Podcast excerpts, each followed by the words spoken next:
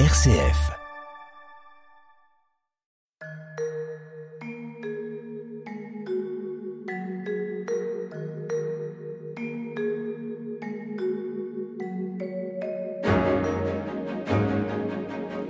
Bonjour à tous, nous sommes très heureux de vous accueillir sur RCF pour cette nouvelle édition de notre émission Où va la vie? Au micro Sophie de Villeneuve.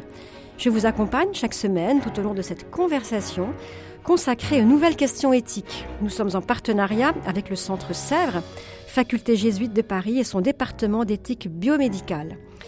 Dans les dernières émissions, nous nous sommes intéressés au principe du don de gamètes et à la levée de l'anonymat. Nous nous intéresserons aujourd'hui aux nouvelles filiations, conséquences de la révision de la loi de bioéthique de 2021. Jusqu'où mène le désir d'enfant? À quelle filiation faut-il s'attendre? Y a-t-il des pratiques non institutionnalisées? Et où en sommes-nous des questionnements équites induits par ces nouvelles pratiques de PMA Avec nous pour en savoir plus, eh j'ai invité le docteur Emmanuel Mathieu d'Argent, médecin au service de gynécologie obstétrique et médecine de la reproduction à l'hôpital Tenon. Bonjour. Bonjour. Et le père Bruno Sainteau, qui est jésuite et qui dirige le département d'éthique biomédicale du Centre Sèvres au Centre Sèvres. Père, bonjour. Bonjour. Merci à tous les deux de nous aider à réfléchir aux enjeux éthiques de l'aide médicale à la procréation. Eh bien, la semaine dernière, nous sommes attachés à regarder de plus près cette levée de l'anonymat des dons de gamètes qui est euh, donc favorisé par la dernière loi de bioéthique. Euh, Emmanuel Mathieu d'Argent, est-ce que tous les enfants nés de dons peuvent aujourd'hui avoir accès à leurs origines ou pas encore? Alors, tout à fait. Euh, il existe maintenant une commission qui a été euh, créée euh, par cette loi de bioéthique hein, qui s'appelle la CAPAD, hein, c'est-à-dire la commission d'accès des personnes nées d'une assistance médicale à la procréation aux données des tiers donneurs. Et cette commission doit faire droit à ces enfants qui sont nés d'un donneur, qui sont nés d'un donneur avant la loi, donc totalement anonyme, et d'un donneur bien sûr après la loi pour les données, les demandes qui sont faites aujourd'hui, euh, au 31 décembre 2022, la CAPAD a reçu 543 demandes, euh, dont 302 demandent de connaître l'identité euh, du donneur et 241 consentements spontanés des donneurs.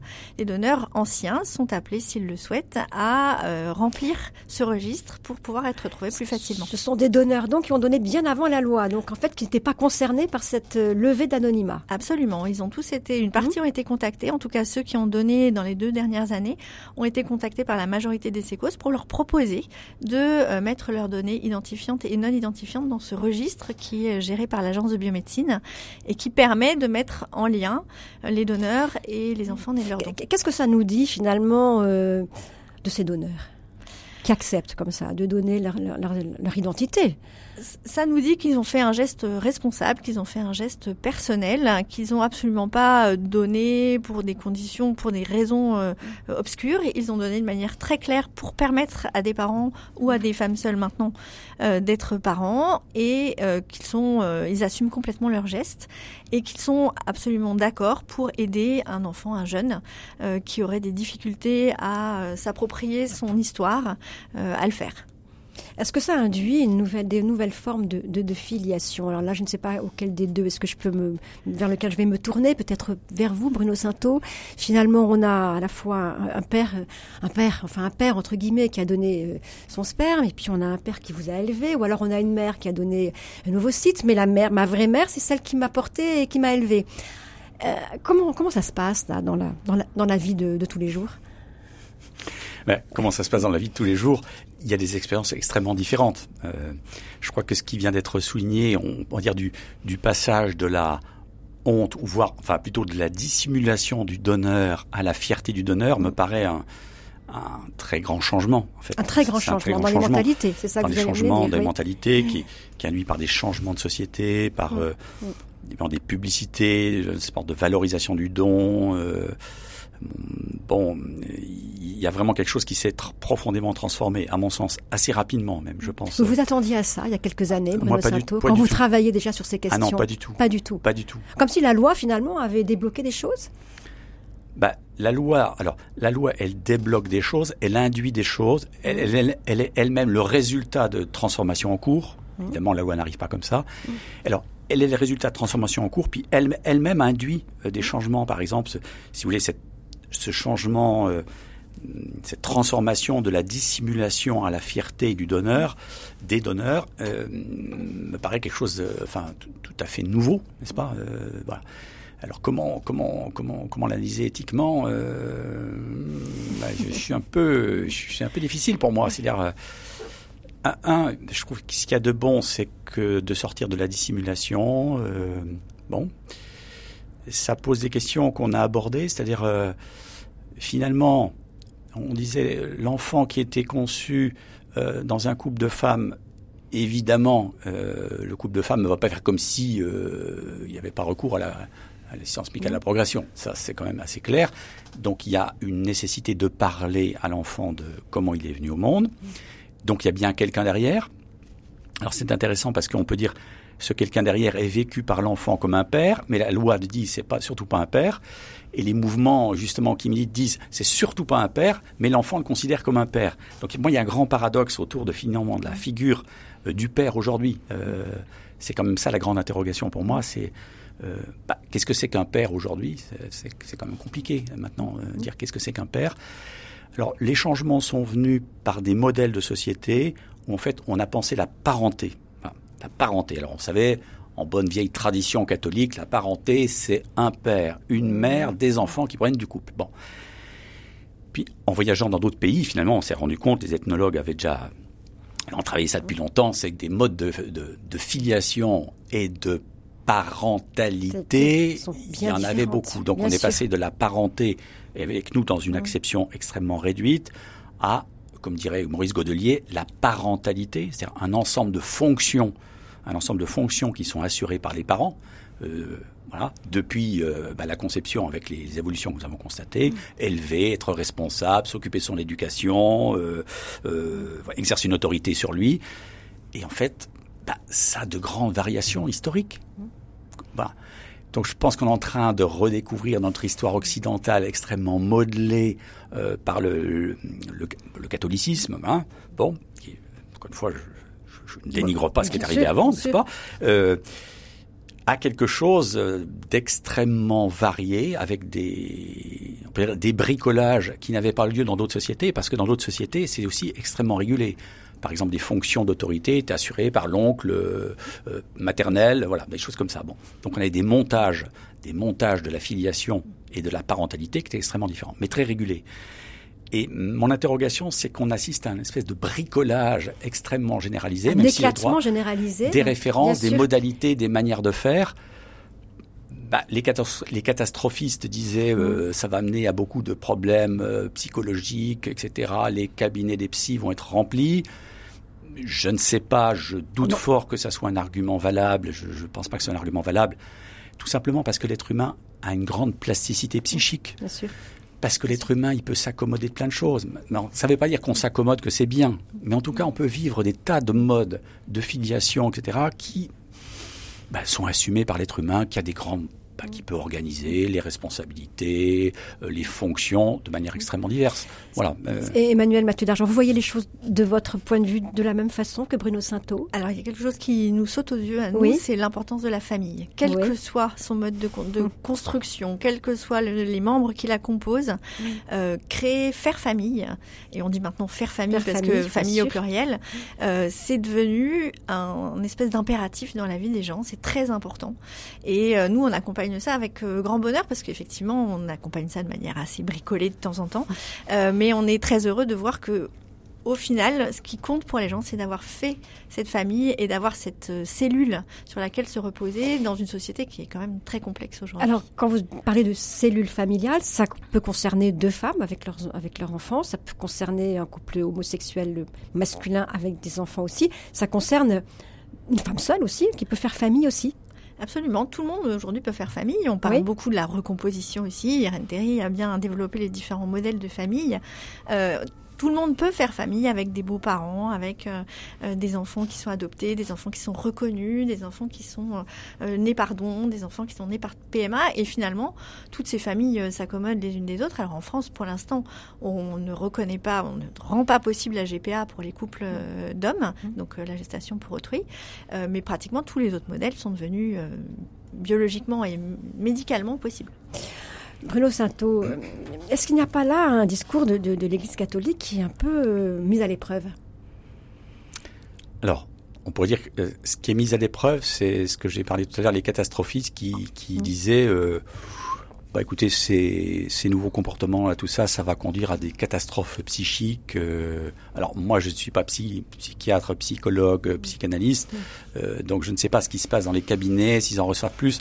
Là encore, on aurait besoin de données, de données, et puis de données. Encore un peu tôt, peut-être, pour avoir des données? Oui, peut-être, oui, oui, mais des données un peu, un peu fiables euh, et non pas faites forcément par des groupes qui sont plus ou moins militants. Donc il faudra avoir des cohortes, bon, un peu scientifiques pour voir un peu est-ce que finalement ça engendre des, des désordres psychique profond euh, Est-ce que finalement reconstruire son roman familial euh, ben, tout le monde peut le faire d'une certaine manière avec ce qui a été dit, euh, avec des tas de bricolage et, chacun est heureux avec son, son roman, enfin, heureux, heureux ou pas avec son roman familial.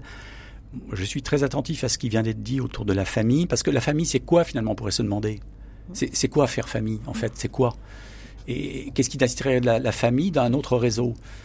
Bah, la famille, c'est quand même un petit système d'obligation mutuelle. Et puis on pourrait dire que, euh, alors dans la famille, il y a de l'inconditionnel. C'est-à-dire que le fait d'être fils, fille de quelqu'un, c'est quelque chose qui normalement qui est inconditionnel. on peut pas le, on peut pas l'enlever. On disait euh, l'acte civil va dire maintenant vous êtes plus fils ou fille de ça. Voilà. Et je pense que ça, ça souligne quelque chose de très profond dans l'expérience personnelle c'est que chacun a besoin de se rattacher à un lien inconditionnel. C'est-à-dire, je serai toujours fils, fille de, même si ce lien, il peut être parfois très compliqué. Justement, voilà la question que je voulais vous poser. Est-ce que cette nouvelle loi, qui induit donc des nouvelles formes de filiation, est-ce que ça, justement, est-ce que ça a changé le modèle de filiation classique en France? Est-ce que, voilà, est-ce qu'on est toujours, est-ce que le père est toujours le père, la mère est toujours la mère, comme dans des familles, j'allais dire normales? Vous voyez ce que je veux dire? Euh, je pense que la, loi, comme le disait Bruno, euh, a entériné des choses qui existent depuis longtemps. Et du coup, elle favorise aussi l'éclosion d'un certain nombre de transparences euh, qui fait que, effectivement, les systèmes familiaux circulent de manière différente avec des reconnaissances de paternité, de maternité. La reconnaissance du beau-parent, par exemple, mmh. c'est quelque chose de très nouveau dans la famille. Et on peut tout à fait avoir élevé un enfant qui n'est pas le sien de manière biologique. On peut avoir élevé un enfant qui a été adopté. On peut tout ça. Et on peut avoir des, et on peut avoir des droits sur cet enfant. Et on peut avoir des droits sur cet enfant. Et La, construction de cette famille, qui est cette cette circulation d'obligations mutuelles, mais aussi de de, de bonheur mutuel. On a vraiment le sentiment que c'est une zone très protégée, la famille, et que la construire, c'est se construire aussi un réseau, euh, un petit réseau très fort. Euh, qui, euh, qui change la vie en fait. peut-être que ça dit quelque chose aussi de l'état de la société. C'est-à-dire qu'est-ce qui fait que la famille est devenue un lieu refuge? Euh, Si on prend la tradition chrétienne, la tradition chrétienne, elle, elle ouvre un possible. C'est-à-dire on peut se marier ou pas. Grande nouveauté. Donc on peut, on peut s'épanouir en ayant des enfants ou pas, en étant marié ou pas. Vous voyez, ça ouvre un grand, des grandes possibilités. Donc moi, ce qui m'interroge là, c'est que bah, où sont ces possibles? Qu'est-ce qui est valorisé? Et qu'est-ce qui fait que on a besoin de trouver un, lieu refuge Alors mmh. c'est bien d'éprouver euh, une solidarité, de l'inconditionnel. Tu seras toujours mon père, toujours ma mère, et je pourrai compter sur toi, quels que soient les aléas de l'existence, est mmh. extrêmement précieux. Mmh. Mais qu'est-ce que ça veut dire aussi socialement quand ça devient la valeur refuge? Ben, Ça veut dire qu'il y a peut-être quelque chose qui passe pas bien dans la société. Et ce qui passe pas bien, c'est l'hospitalité générale et la fraternité humaine. Et donc là, il y a quelque chose à interroger. Ce, alors, je, je, je, nie pas que la famille est une valeur centrale, mais je, je, me dis si, en fait, il n'y a plus que ça comme refuge dans l'existence, son réseau familial voire amical même, parce que ça peut être, la famille s'ouvre aussi avec des réseaux amicaux, ça interroge sur ce qui fait la cohésion sociale. Bien sûr. Alors moi, il y, a pour moi un point critique là, voilà. Donc c'est la première raison. Et puis il va y avoir une deuxième raison.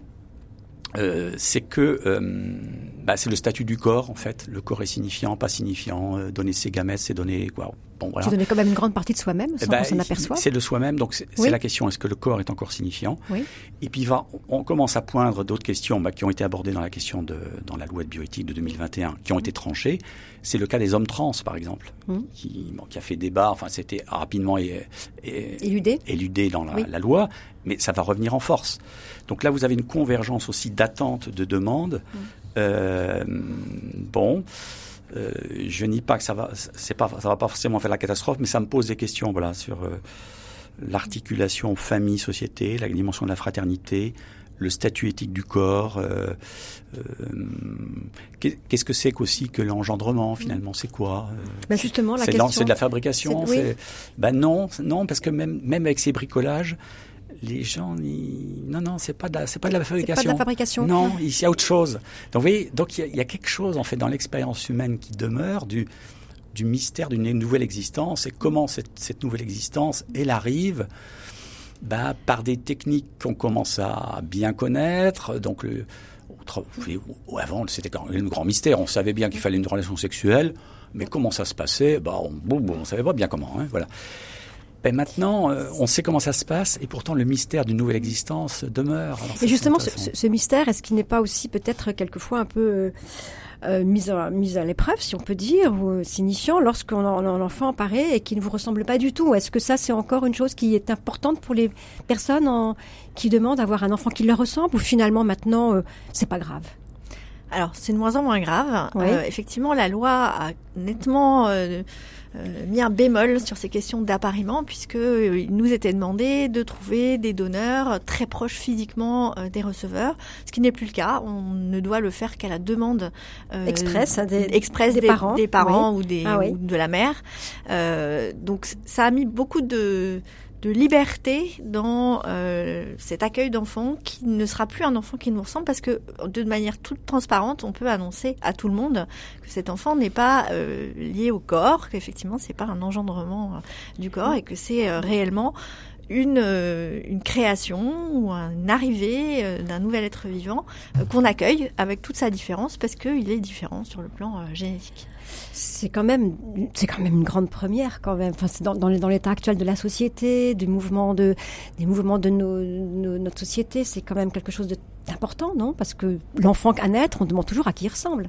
Oui, alors justement, effectivement, et on change complètement de paradigme. Ben oui. Euh, l'enfant n'a pas à ressembler à, ses parents. Il est juste accueilli et il est. Euh, le modèle des femmes seules, pour nous, est très interrogatif parce qu'il est complètement différent.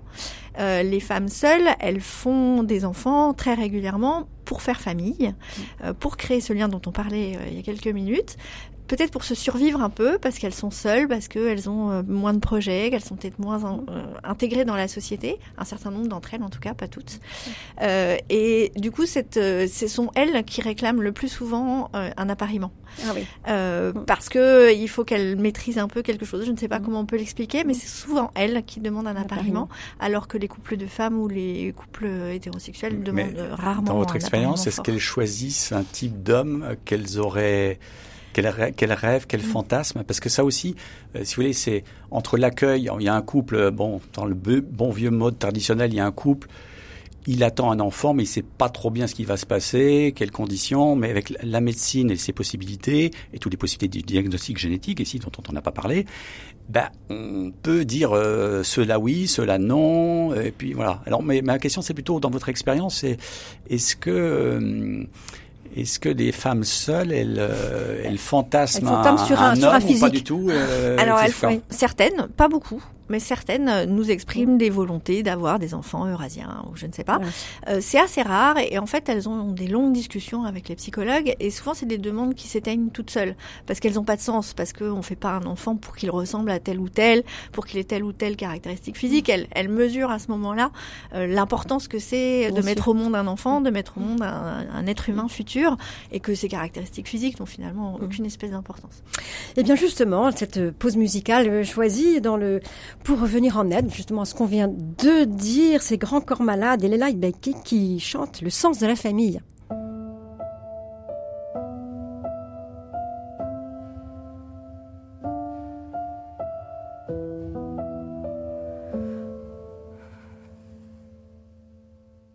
J'ai un peu de mal à imaginer la vie sans mes proches. Quand je dis un peu de mal, en fait, je l'imagine pas du tout. Ils sont mes repères, mes bases, mes compliments, mes reproches. Sans eux, je suis pas entière. Je les veux pas loin, souvent, partout. Avec eux, on n'a pas peur du silence. On n'a rien à se prouver. Une sorte d'équipe sans remplaçant, sans capitaine. Dans cette équipe, tu ris, tu râles, tu progresses, tu veux rester. Très loin du star system, tu restes tard si t'aimes.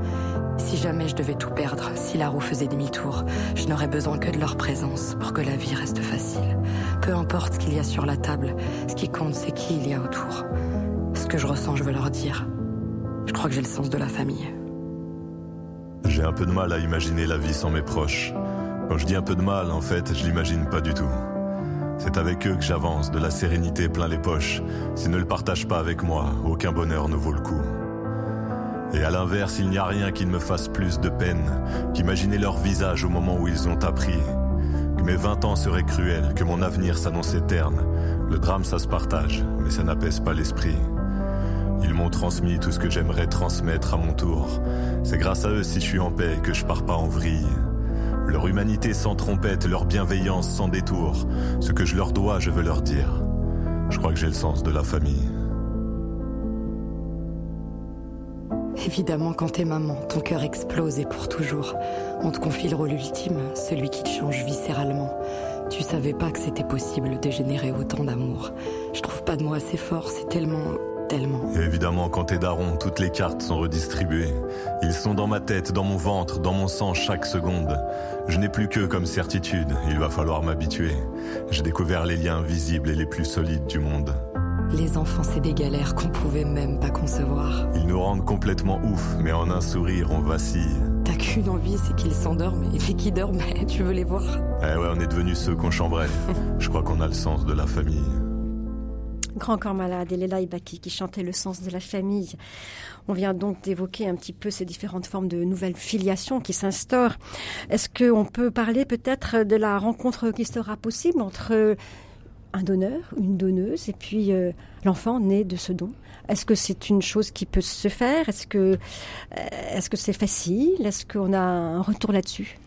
Alors il y a déjà des rencontres qui Oui. se sont faites euh, même hors cadre de la loi, puisque certains enfants et euh, un certain nombre ont été très médiatisés, ont réussi à retrouver euh, leur donneur de spermatozoïdes en particulier. Euh, les rencontres, elles sont, elles sont souvent, elles se passent relativement bien, avec en général des donneurs qui sont plus ou moins coopérants, mais qui refusent rarement le, le contact.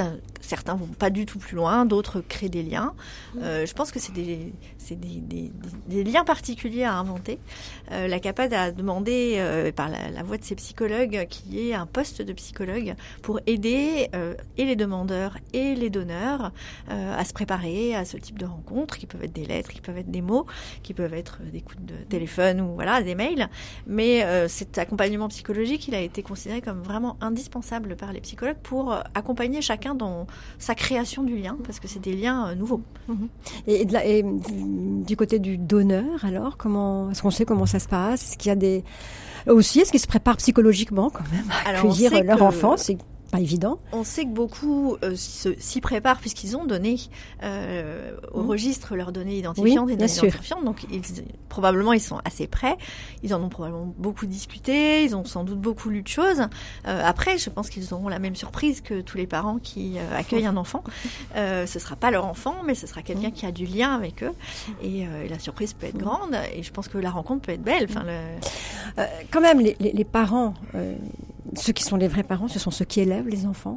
Moi, j'en suis euh, convaincue. Je pense que c'est très important et je pense que les Oui. donneurs ont tous très clairement la notion de cette place-là. Ils ne seront jamais les parents. Jamais les parents. Et ils ne veulent pas l'être, d'ailleurs. Les nouveaux donneurs l'expriment ex- de manière extrêmement claire. Ils n'ont absolument pas de fantasme sur la possibilité d'avoir des enfants cachés ou quoi que ce soit. Et- absolument pas. Et, la mère qui a accouché, c'est la vraie mère? Et la mère qui a accouché, la mère qui a porté cet enfant, qui l'a euh, nourri, et qui l'a fait ouais. grandir, est toujours la vraie La mère, qu'elle Mm. soit biologique ou pas, ça n'a pas Bien d'importance. sûr. Bruno Sainteau, qu'est-ce que ça vous dit de notre société qui s'ouvre à nous? Eh ben, que ça fait beaucoup, comme je l'ai dit tout à l'heure, ça fait beaucoup de bricolage nouveau, Mhm. euh, que le droit cherche à quand même. euh, il faut- on À voit bien- encadrer un petit peu. encadrer un peu parce Oui, que quand même, on, on voit bien que ça pose quand même d'énormes problèmes. Bien sûr. Hein. Bien sûr. Alors, avec le fait que, par exemple, qu'aucune action en responsabilité ne peut être exercée à l'encontre du donneur, Oui. c'est précisé par la loi, donc il y a un cadre juridique. mais seulement comment c'est vécu. Alors il y a plein de récits actuellement. Il faudrait peut-être inviter ou vous voyez détailler des récits des gens qui ont raconté ce qui s'est passé. Euh, ça sera pour une prochaine émission. Ouais, il y a plein de récits comme ça parce que en fait, euh, bon, la loi il dit euh, il n'y a pas de responsabilité à l'encontre du donneur. Mais il y a un système, quand on se rend compte, il y a quand même un système d'obligation. C'est-à-dire, toi, tu as permis que je sois là quand même. Qu'est-ce qu'on en attend? Ben, C'est extrêmement varié, en fait. Mmh. Il y en a qui peuvent attendre comme la solution à quelque chose, à leur malaise existentiel, etc. Et puis se rendre compte que finalement, bah, le problème n'était pas là, ou peut-être que mm. c'était là. Donc il y a une grande variation. Je pense qu'on est en train de balbutier sur ces questions-là. Euh, oui, en, on pourrait dire en, séparant euh, les fonctions, euh, les fonctions de la parentalité, pour reprendre les termes de, de Godelier, en, séparant les fonctions de la parentalité et avec la, technique, on ouvre des tas de possibles et, nous ne savons pas qu'est-ce que ça donne au niveau des recompositions des relations. C'est-à-dire, euh, en fait, les sociétés plus traditionnelles ont un système d'obligation, de codification. Qu'est-ce que je dois faire si je suis père, mère, etc. Voilà. Et là, en fait, il y a le cadre juridique qui définit les obligations, et puis il y a toutes les attentes. Bien sûr. En fait, il y a plein d'attentes, des attentes. Euh, qu'est-ce qu'on attend de mm. bah ça, c'est la complexité psychique. On en attend quoi? Bah peut-être des choses qu'on arrive à avouer, des choses qu'on n'arrive pas à avouer, des choses qui sont claires, pas claires. Euh, Vous pensez que ça induit de nouvelles attentes qu'on bah, connaissait pas bah, quand on cherche bah oui c'est-à-dire bah euh, quand on recherche euh, le donneur euh, on n'avait pas vécu ça comme ça dans nos traditions mais qu'est-ce qu'on cherche qu'est-ce que nous cherchons quand nous cherchons donneur? On cherche qui? On cherche bah, il y a plein de choses à éclairer du point de vue de, de l'expérience psychique euh, des personnes qui qu'est-ce qui est derrière? Et puis de façon éthique euh, qu'est-ce qui est en train de se passer? Qu'est-ce qu'il faut réguler aussi? Parce que là on est on est resté dans le cadre de la loi qui est quand même en France on a quand même une loi euh, qui est quand même assez protectrice au niveau de la bioéthique. Mmh. on peut la critiquer sur plein des points mais elle est quand même très protectrice il y a plein d'autres systèmes ou pas c'est-à-dire vous avez de l'argent, vous achetez du sperme quelque part, et puis euh, ben, ça se fait d'ailleurs en France, là aussi il faut traiter ça. Et les médecins après, ben, évidemment, ils, accueillent. On n'a pas pu tout traiter aujourd'hui, mais ça effectivement, oui, ça se fait beaucoup. Bah, on écoute euh, les enfants qui sont nés du don, notamment les représentants de PM Anonyme que mm. vous citiez tout à l'heure. Oui ils n'ont pas du tout une demande de nouveaux parents. Ils ont vraiment une demande d'abord d'antécédents médicaux. Beaucoup sont très mm. intéressés ah par leurs antécédents familiaux. Et puis, ils ont des demandes de répondre à une question. Et ils attendent pas forcément grand-chose de cette rencontre, ils veulent juste qu'elle existe pour euh, répondre à une question. En tout cas, un grand merci à tous les deux d'être venus nous éclairer. On sent que la discussion aurait pu encore continuer sur ce vaste sujet. On en refera peut-être parce que je crois qu'on n'a pas épuisé toute cette problématique. merci à tous de nous avoir suivis durant ces semaines dans les méandres de ce grand dossier ouvert par les progrès en matière de procréation. Merci à mes invités, le docteur Emmanuel Mathieu d'Argent, médecin et médecine de la médecine de la reproduction à l'hôpital Tenon. Et merci aussi à vous, Bruno Sainteau, jésuite et directeur du département d'éthique biomédicale du Centre Sèvres. La semaine prochaine, vous retrouverez Frédéric Mounier, qui ouvrira un nouveau cycle de réflexion sur trois semaines. Et au fil des semaines, bien sûr, vous le savez, nous sommes en partenariat avec le Centre Sèvres et son département d'éthique biomédicale. Vous pourrez réécouter cette émission ou quand vous voulez, sur podcast ou en balado-diffusion. Rendez-vous bien sûr pour cela sur le site de RCF Où va la vie Un grand merci à notre réalisateur Pierre-Henri Paget et à la semaine prochaine